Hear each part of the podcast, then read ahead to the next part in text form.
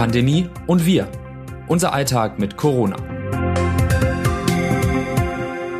Wer hätte gedacht, dass sich Corona schon so früh und so deutlich zurückmeldet? Es ist Mitte Juni, eigentlich die Zeit, in der es ruhiger werden sollte um das Virus. Stattdessen ruft Bundesgesundheitsminister Karl Lauterbach die Sommerwelle aus. Eine neue Omikron-Linie macht sich breit. Das Risiko nimmt wieder zu, sich im Alltag anzustecken. BA.5 ist bekannt dafür, noch übertragbarer zu sein und den Immunschutz stärker zu überwinden, als es BA.1 und BA.2 konnten. Erst in den kommenden Wochen wird sich zeigen, ob in der Folge auch mehr Menschen schwer erkranken. Hoffentlich nicht.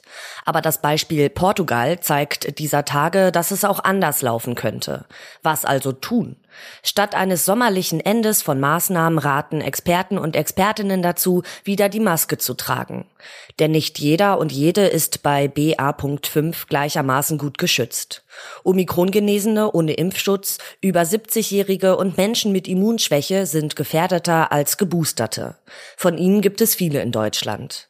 Deshalb ist es auch ratsam, den Immunschutz per Impfung zu verbessern. Wer es noch nicht getan hat, sollte sich lieber jetzt noch die dritte Dosis abholen. Ältere am besten auch den vierten Booster mit bereits zugelassenen Impfstoffen. Wie gut man speziell bei BA.5 noch geschützt ist, können Sie in unserer Rubrik Alltagswissen hören. Was wichtig war. Derzeit ist dem Corona-Expertenrat zufolge nicht verlässlich vorhersagbar, wie sich SARS-CoV-2 entwickeln wird. Klar sei nur, die Pandemie ist definitiv nicht vorbei.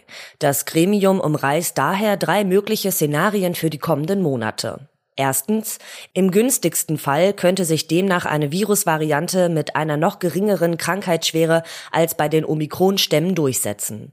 In diesem Fall würden keine erneuten Infektionsschutzmaßnahmen notwendig. Zweitens, die Krankheitslast könnte aber auch ähnlich wie bei den aktuellen Omikron-Varianten ausfallen. Dann sei eine Winterwelle zu erwarten, die sich über mehrere Monate streckt.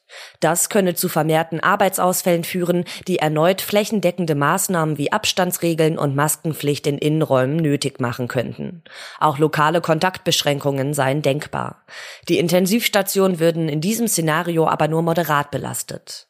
Drittens, in einem ungünstigeren Fall könnte eine neue Virusvariante mit höherer Übertragbarkeit und schwererer Krankheitslast entstehen.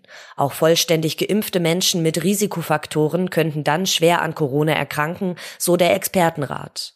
Das Gesundheitssystem würde erneut stark belastet. Dies könne Kontaktbeschränkungen und weitere Impfungen nötig machen, um das Infektionsgeschehen einzudämmen. Alltagswissen nicht jeder und jede ist gleichermaßen gut gegen die Omikron-Linie BA.5 geschützt. Als Faustregel gilt, wer immungesund und dreifach geimpft ist, bleibt in der Regel gut vor schwerem Covid-19-Verlauf geschützt. Vor einer Infektion und einem milden bis moderaten Verlauf schützt die Impfung hingegen nicht mehr so gut wie noch zu Beginn der Impfkampagne. Ein erhöhtes Risiko für Covid-19 haben bei dieser Subvariante trotzdem eine Reihe von Menschen. Zum einen, wer sich in den vergangenen Monaten zwar mit der früheren Omikron-Variante angesteckt hat, aber keinen Impfschutz durch Grundimmunisierung und Boosterdosis aufgebaut hat. Zum anderen ältere und Menschen mit Immunschwäche, selbst nach der Dreifachimpfung. Die Ständige Impfkommission empfiehlt Ihnen deshalb, sich spätestens drei Monate nach der letzten Dosis ein zweites Mal mit dem zugelassenen Vakzin von BioNTech und Moderna boostern zu lassen. Treffend gesagt. Natürlich ist das Virus mal wieder schneller als die Impfstoffentwicklung. Carsten Watzel, Immunologe. Forschungsfortschritt sich bei der Arbeit nicht mehr konzentrieren können, ständig erschöpft sein, gerade noch so den Haushalt stemmen. Beim Laufen versagende Beine, ein plötzlich rasendes Herz, unkontrolliert zuckende Muskeln. Typische Symptome von Long-Covid sind inzwischen vielen ein Begriff und in Studien vielfach beschrieben. All das können Spätfolgen nach einer Corona-Infektion sein. Nun mehren sich Berichte von Menschen mit für Long-Covid typischen Symptomen, die nachgewiesenermaßen gar kein Corona hatten. Die Betroffenen führen ihre Leiden stattdessen auf eine Impfung gegen Covid-19 zurück. Unter Fachleuten spricht man dabei vom Post-Vac-Syndrom. Noch seien zum Krankheitsbild aber viele Fragen offen. Ein ursächlicher Zusammenhang zwischen den berichteten Symptomen und der Corona-Impfung zudem nur sehr schwer zu beweisen, erklärt Bernhard Schiefer, von Haus aus Kardiologe und Chefarzt der Intensivstation am Universitätsklinikum Marburg. Im Vergleich zu den mehr als 180 Millionen verabreichten Corona-Impfungen in ganz Deutschland kommt das Phänomen nach bisherigen Erkenntnissen sehr selten vor. Erste Studien zum Post-Vac-Syndrom schätzen, dass rund 0,02 Prozent der Geimpften betroffen sein könnten. Wieso ist noch unklar. Fehlgeleitete Immunreaktion, das sei die für Schiefer bislang plausibelste Theorie, wieso es zu den seltenen Fällen von Post-Vac kommt. Gesundes Zusatzwissen. In jedem von uns leben Billionen von Bakterien. Viele von ihnen sind für uns Menschen überlebenswichtig. Allein die Mikroorganismen des Darms bringen zusammen bis zu zwei Kilogramm auf die Waage. Damit es ihnen gut geht, kommt es auf die richtige Ernährung an. Wie meine Kollegin Anja Griebhofer recherchiert hat, sind Ballaststoffe dabei das wichtigste Futter. Besonders viele Ballaststoffe sind in Vollkornprodukten zu finden, beispielsweise ungeschältem Reis, aber auch Vollkornbrot oder Nudeln. Weitere sehr gute Lieferanten sind Hülsenfrüchte wie Kichererbsen, Bohnen oder Sojabohnen. Gemüse wie Sellerie, Schwarzwurzeln, Brokkoli oder auch Pilze können ebenfalls eine Vielzahl unterschiedlicher Ballaststoffe liefern, ebenso wie Obst, Birnen, Äpfel, Beeren und vieles mehr. Nüsse können zur Aufnahme der unverdaulichen Pflanzenbestandteile beitragen.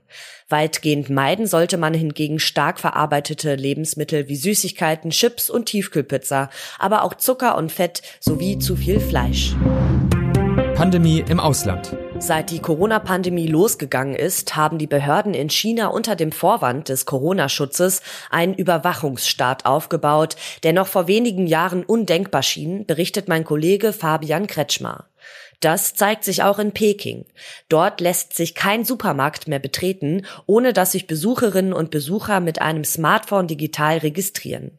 Spätestens alle drei Tage müssen sich die Menschen in der Hauptstadt zudem vor den Testzentren anstellen, um einen verpflichtenden PCR-Test zu machen. Selbst vor den Wohnanlagen wachen Nachbarschaftskomitees mit roten Armbinden, um die Bewegungsflüsse zu kontrollieren. Meist werden sie von Kameraanlagen unterstützt, die vor der Haustür die Körpertemperatur und Identität eines jeden Besuchers und jeder Besucherin erfassen. Überall muss man den eigenen Gesundheitscode vorzeigen. Er ist wie ein digitaler Corona-Ausweis, ohne den niemand die U-Bahn, geschweige denn einen Hochgeschwindigkeitszug betreten darf. Was kommt?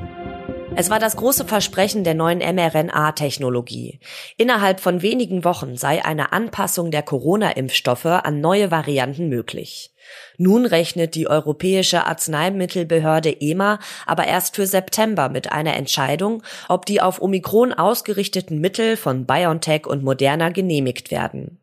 Dass das alles länger dauert, hat damit zu tun, dass momentan noch klinische Studien laufen. Die Vakzine müssen nicht nur im Labor zeigen, dass sie besser als die bisherigen Stoffe schützen, sondern auch an Menschen getestet werden.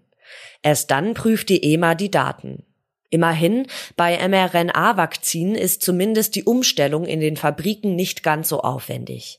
In einer BioNTech-Stellungnahme heißt es, die Produktionsanlagen könnten so umgestellt werden, dass erste Impfstoffe binnen drei Monaten verfügbar wären.